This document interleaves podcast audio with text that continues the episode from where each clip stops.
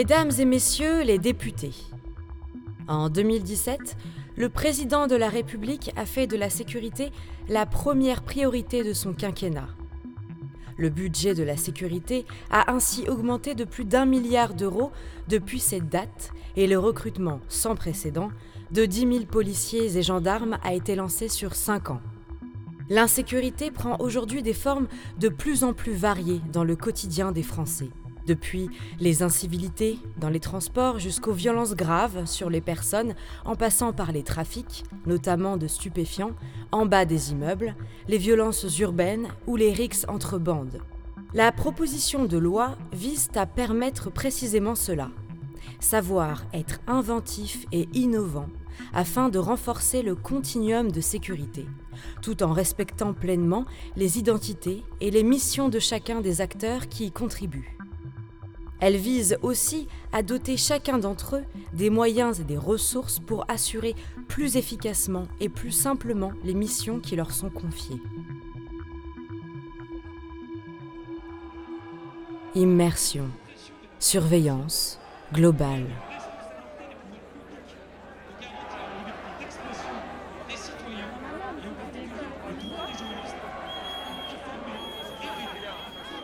Bah moi c'est Justine, je fais partie d'Extinction Rebellion depuis un petit peu plus d'un an, un an et trois mois. Alors euh, j'en avais marre de m'énerver toute seule dans mon coin et de poster des stories énervées euh, sur les réseaux sociaux euh, par rapport à mes convictions et de saouler tous mes potes en soirée. Alors je me suis dit qu'il était temps de faire un truc et XR m'a paru comme une, un mouvement assez cohérent avec ma manière d'être et, les choses que je pense et ce que je veux revendiquer. XR est là aujourd'hui parce que ça paraît quand même être un petit peu la base de la base, de défendre la liberté de la presse. nous on fait des actions de désobéissance civile, de désobéissance civile à visage découvert donc euh, si euh, en général la réponse des forces de l'ordre est assez disproportionnée par rapport à nos actions qui sont toujours non violentes, et si on ne peut pas montrer ça, si on n'a pas euh, cette, publicité entre guillemets pour nos actions et la, répression, contre la répression des forces de l'ordre, en fait, on n'a plus rien. Quoi.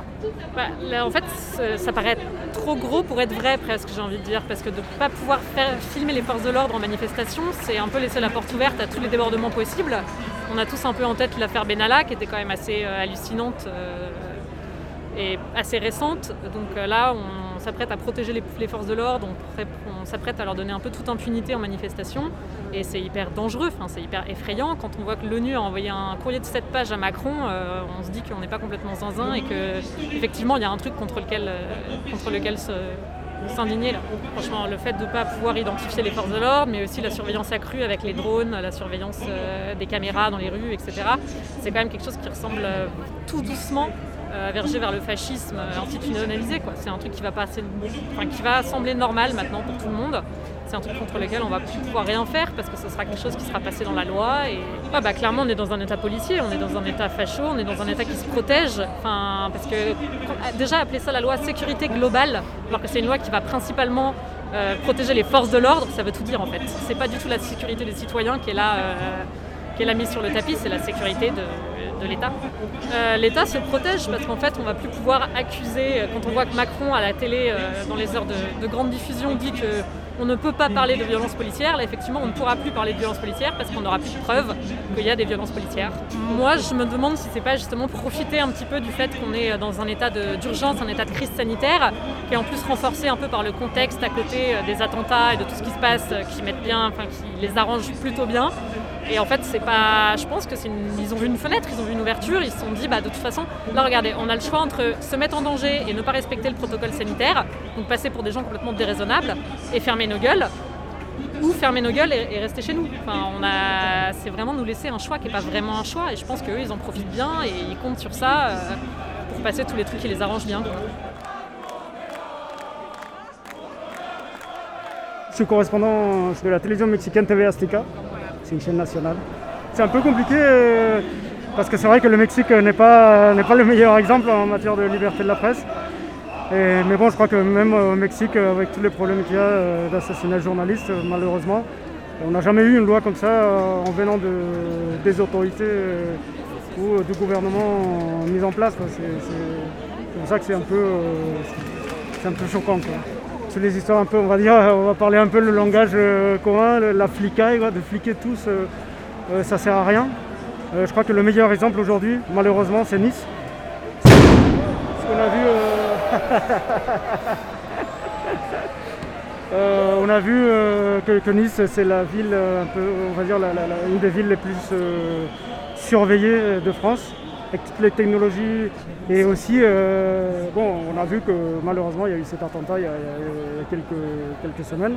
Ça montre les failles des, mesures très répressives qui met le gouvernement, que des fois, ça, aboutit à rien. Pendant les manifestations, quand même, on a beaucoup couvert les gilets jaunes. Oui, oui, on s'est pris, euh, on s'est fait viser tirer deux fois par euh, flashball. Heureusement, on n'a pas été atteint. Mais bon, ça parle aussi de, la répression, cette force et cette, euh, on va dire, oui, cette force qui est en train de donner le gouvernement à la police. C'est pas normal.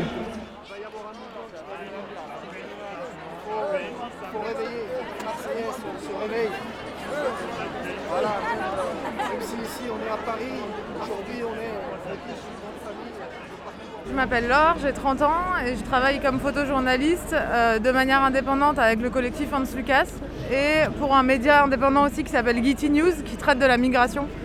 On traite tous les sujets en binôme de journalistes réfugiés et français pour avoir un double regard euh, sur l'actualité liée à la migration. Bah, ça s'est tendu déjà dans la mesure où avant j'avais pas forcément peur d'aller couvrir des manifestations, maintenant c'est le cas.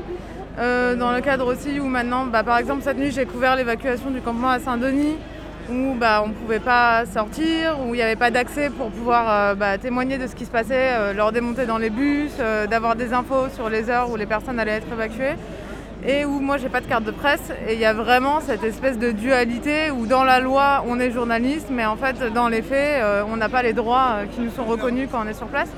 Donc c'est vrai qu'il y a un stress un peu à chaque fois d'aller couvrir une manif en se disant comment ça va se passer, est-ce que je vais me faire péter mon matériel, est-ce que je vais me faire embarquer, euh, voilà, c'est pas hyper agréable comme manière de bosser. La carte de presse, normalement, elle permet par exemple quand une manifestation est nassée de pouvoir sortir de la manifestation, ce qui permet par exemple pour filmer ou photographier d'avoir d'autres points de vue, euh, comme ici là où c'est particulièrement euh, aggloméré, dense en termes de gens qui sont là, bah, d'avoir des, des vues qui sont autres. Ça permet aussi euh, de justifier d'avoir sur soi du matériel de protection. Bon, avant le Covid, du coup, des masques pour la lacrymo, maintenant c'est bon. Euh, des gouttes, des lunettes, des choses comme ça. Et euh, de ne pas avoir son matériel qui est saisi. Ça permet aussi parfois, bah, sur des gardes à vue, d'empêcher des traitements en fait, qui sont injustes. Mais dans les faits, légalement, ça devrait être le cas pour tout le monde, puisque la loi considère qu'un journaliste n'est pas représenté par sa carte de presse. Bah, les peurs, c'est de ne plus pouvoir euh, exercer son métier correctement. Le droit d'informer, euh, il est quand même extrêmement réduit par euh, cette possibilité de, loi. de pouvoir dénoncer des violences policières aussi. Le fait de devoir évacuer quand il y a des ordres ne permet plus de couvrir les, bah, les violences qu'il va y avoir. Encore un exemple de ce matin, il y avait beaucoup de monde entre 3h et 9h du matin sur le campement. C'était très calme. À partir de 9h, 10h, les journalistes ont commencé à partir. Ils ont gazé à bout portant des femmes, des enfants qui attendaient depuis des heures dans le froid d'accéder au bus.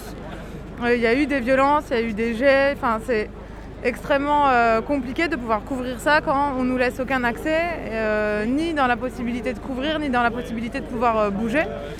Et il y a aussi un côté où un métier qui devrait être entre guillemets simple à faire devient un risque à chaque fois qui est pris. Quoi. Donc ces deux aspects moi, que je trouve assez effrayants.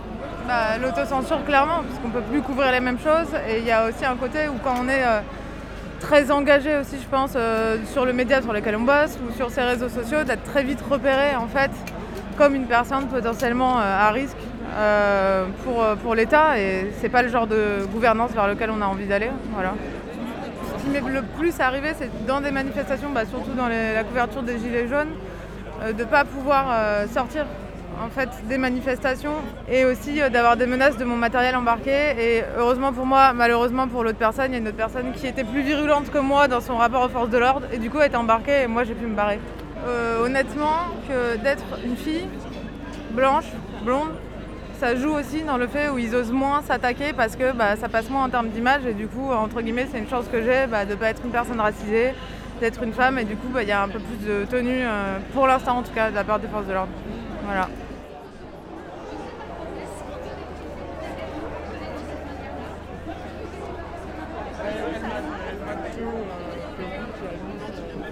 Je suis Alexandre Caillotot, euh, je suis au parti de gauche et à la France Insoumise. Euh, et j'ai aussi travaillé euh, à l'université sur la répression judiciaire des mouvements sociaux, sur comment est-ce qu'on fait tout du côté de l'État et des majorités parlementaires pour faire en sorte que tous les manifestants soient criminalisés, pour leur faire peur en les emmenant dans l'enceinte judiciaire et pour les enfermer ensuite, comme on l'a vu notamment avec les Gilets jaunes, mais aussi avec les décrocheurs de portraits et avec beaucoup d'autres militants écologistes comme à Bure, euh, comme euh, les contre-sommets du G8, G20, etc. Avant, les procès politiques étaient des procès collectifs, comme euh, par exemple sur la, lutte contre la colonisation en Algérie, on prenait des dirigeants communistes qu'on mettait tous ensemble dans un tribunal et qu'on condamnait. Et on assumait que c'était un fait politique. Et aujourd'hui, maintenant, on fait passer les militants pour des criminels de droit commun. C'est-à-dire qu'on ne va pas euh, les poursuivre pour leurs idées, mais pour un prétexte. Dissimulation du visage, participation à un attroupement, euh, participation à un groupe en vue de commettre des violences. Et donc là, on bascule sur quelque chose qui n'est pas euh, correct par rapport au droit français, puisque le droit français, normalement, on commet un délit d'abord, et le tribunal apporte les preuves et on est condamné là-dessus. Alors que là, on est sur un délit d'opinion et d'idée, c'est-à-dire que on présuppose qu'il aurait pu commettre un délit. Et pour ça, on va le condamner. Et ça, c'est absolument pas tolérable. Et donc, on a vu cette législation évoluer, donc à partir de 2010 et jusqu'à aujourd'hui, et il y a une accélération, c'est-à-dire qu'il y a eu quelques événements donc sous Sarkozy, quelques événements euh, sous Hollande. Euh, on a fait quelques ballons d'essai au moment de la, lutte contre la loi El Khomri, là, ça a été déjà euh, des essais dans les tribunaux de voir comment est-ce qu'on condamne des manifestants en faisant semblant que ce n'est pas pour leurs idées. Et là, on est passé sur un basculement total, c'est-à-dire qu'on va arrêter des gens euh, en manifestation en disant, bah en fait, vous deviez pas être là. Euh, et on se retrouve avec des magistrats aussi qui disent, voilà, mais en fait, vous voulez renverser la société. Et nous, on est là pour représenter la société et la défendre. Alors que non, parce qu'on a un corps de magistrats qui est en fait un corps social déterminé, qui a un intérêt économique déterminé, celui de la bourgeoisie, malgré le fait qu'effectivement ils soient sous-dotés matériellement dans les tribunaux, etc. Ils participent d'un corps, celui de la bourgeoisie, et ils défendent leur corps et leurs intérêts. Et, là, donc, euh, aujourd'hui, sur, cette loi euh, sécurité globale, on passe encore un cran. C'est-à-dire que jusqu'à aujourd'hui, euh, que ce soit le défenseur des droits, que ce soit même des magistrats, euh, que ce soit même l'IGPN, euh, tout le monde reconnaissait l'utilité des vidéos des manifestants pour reconnaître un flic qui commet un débordement. Enfin, qui commet en fait des vrais actes de violence policière, parce que ce ne sont pas des débordements, ce sont des choses systémiques. Ce n'est pas juste un flic par-ci ou par-là. C'est une institution entière qui commet des violences et qui se protège. Et là, le pouvoir macroniste a décidé de lâcher auprès des syndicats de policiers euh, des gages, parce qu'eux-mêmes ont peur que ce corps-là les abandonne. À partir du moment où le pouvoir n'a plus la police à ses côtés, plus rien ne tient. Et donc là, pour rassurer les flics, on essaie de les rassurer en faisant en sorte que plus personne ne puisse les filmer. Et là, c'est le règne de l'impunité. Parce qu'il y a déjà très très peu de cas de policiers qui sont condamnés pour les violences policières, mais les seuls cas où ils sont condamnés, c'est grâce aux vidéos. Sur l'affaire de Cédric Chouvia, par exemple, on ne pourrait pas faire justice s'il n'y avait pas eu la vidéo qui montre qu'en fait, le flic le tue. Et aujourd'hui, c'est ça le projet. C'est d'interdire toute diffusion de vidéos et notamment la diffusion sur les médias et sur les réseaux sociaux, alors que c'est l'élément déclencheur. C'est-à-dire que parfois on force ta main à un procureur parce que les gens en parlent. Et là, justement, on veut empêcher ce genre de choses et c'est absolument pas tolérable dans une société démocratique. Parce que si les policiers sont censés nous surveiller, qui va surveiller les policiers? L'IGPN ne sert à rien. Et on le sait. Et des grands avocats comme Henri Leclerc, qui est président d'honneur de la LDH, le dit, l'IGPN ne fonctionne pas. Parce que c'est un corps composé de policiers qui contrôlent des policiers. Moi, c'est pareil, si on contrôle mes potes, enfin, je vais dire que mes potes, ils n'ont rien fait, par principe. Déjà parce que potentiellement, ils vont me rendre le même service un jour. Et deuxièmement, par esprit de corps.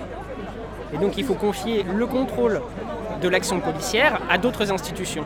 Il y, a, tout un système à repenser et surtout, il y a tout un système de contrôle policier à faire. C'est un raidissement qui colle euh, à ce qu'est euh, le libéralisme économique. Euh, c'est un phénomène qu'on ne voit pas que en France. Le libéralisme économique, à un moment, lorsqu'il n'y a plus de base solide sociale, se raidit et veut interdire. les mouvements de population. Le marché fonctionne très bien sans les libertés publiques. C'est-à-dire que plus on va restreindre les libertés publiques, plus le libéralisme va se porter correctement. Parce que de toute façon, on ne sera plus qu'un objet de production et de consommation. Et plus un objet d'élaboration citoyenne, collective et démocratique d'une société. Parce qu'on n'aura même plus les moyens de contester la société. Parce que le, but d'avoir le droit de manifester, le droit de mettre une banderole à sa fenêtre en disant euh, Stop Macron virus, comme ça a été à Toulouse, pour finir en garde à vue, etc. Ce but-là, c'est d'avoir des libertés politiques, de pouvoir débattre tous ensemble et d'élaborer un projet commun. Et donc, si on continue à rogner sur toutes les libertés publiques, il n'y a plus de liberté politique. Et donc, il n'y a plus de démocratie à partir de ce moment-là.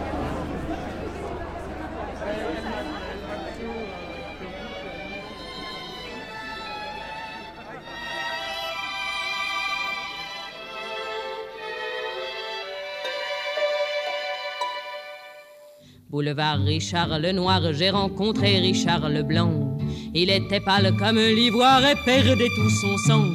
Tire-toi d'ici, tire-toi d'ici. Voilà ce qu'il m'a dit. Les flics viennent de passer, histoire de se réchauffer. Il a monte à ses années.